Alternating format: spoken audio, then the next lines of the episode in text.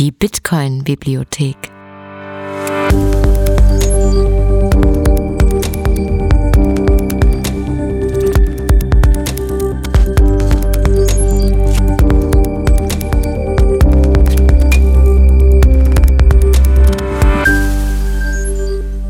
Der Bitcoin-Lese-Podcast.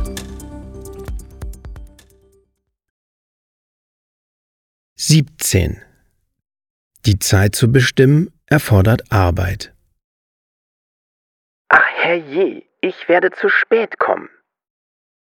Lewis Carroll, Alice im Wunderland. Es wird oft gesagt, dass Bitcoins geschürft werden, weil Tausende von Computern an der Lösung sehr komplexer mathematischer Probleme arbeiten.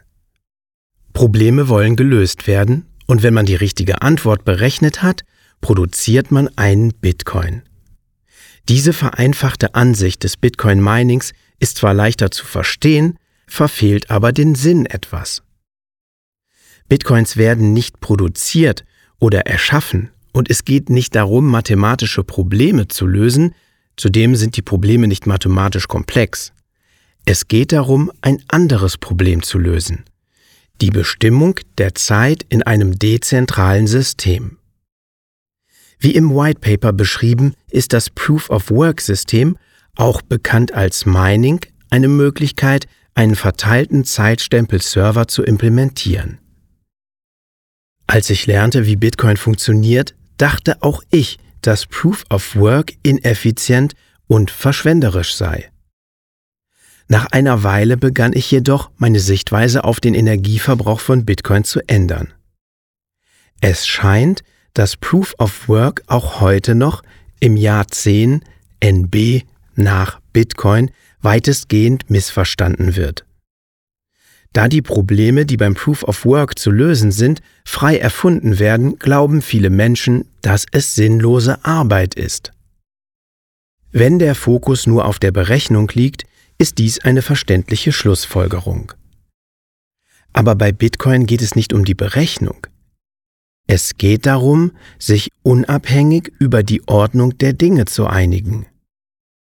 Proof of Work ist ein System, in dem jeder überprüfen kann, was passiert ist und in welcher Reihenfolge es passiert ist.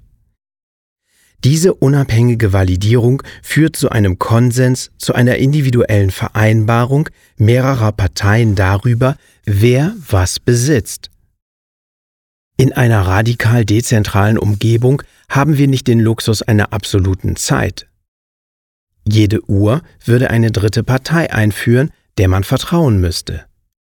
Ein zentraler Punkt im System, auf das man sich verlassen muss und der angegriffen werden kann.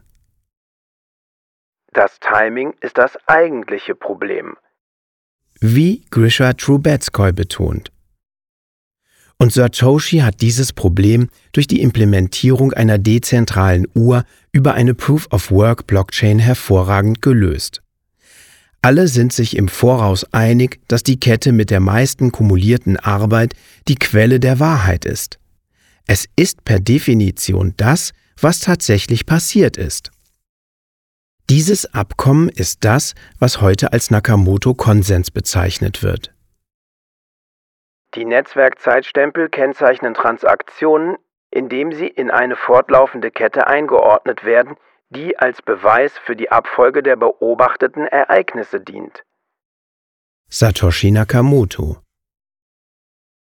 Ohne einen konsistenten Weg, die Zeit zu definieren, kann man kein Vorher und Nachher definieren. Eine zuverlässige Ordnung ist unmöglich. Wie bereits oben erwähnt, ist der Nakamoto-Konsens Bitcoins Art und Weise, die Zeit zu bestimmen. Die Anreizstruktur des Systems erzeugt eine wahrscheinlichkeitsbezogene und dezentrale Uhr, indem sie sowohl die Gier als auch das Eigeninteresse konkurrierender Teilnehmer nutzt. Die Tatsache, dass diese Uhr ungenau ist, ist irrelevant, da die Reihenfolge der Ereignisse eindeutig ist und von jedem überprüft werden kann. Dank Proof of Work sind sowohl die Arbeit als auch die Validierung der Arbeit radikal dezentralisiert. Jeder kann dem Netzwerk nach Belieben beitreten. Jeder kann das Netzwerk nach Belieben verlassen. Und jeder kann alles jederzeit überprüfen. Nicht nur das. Jeder kann den Zustand des Systems individuell überprüfen, ohne sich auf andere verlassen zu müssen. Proof of Work zu verstehen erfordert Zeit.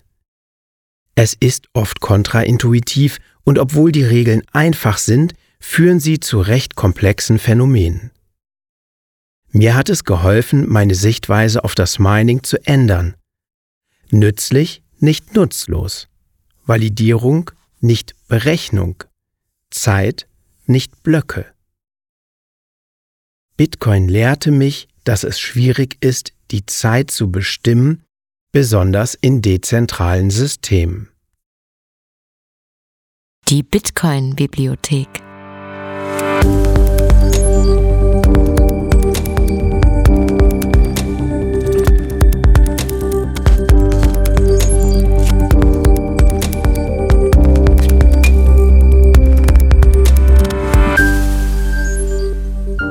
Der Podcast zur dezentralen Revolution.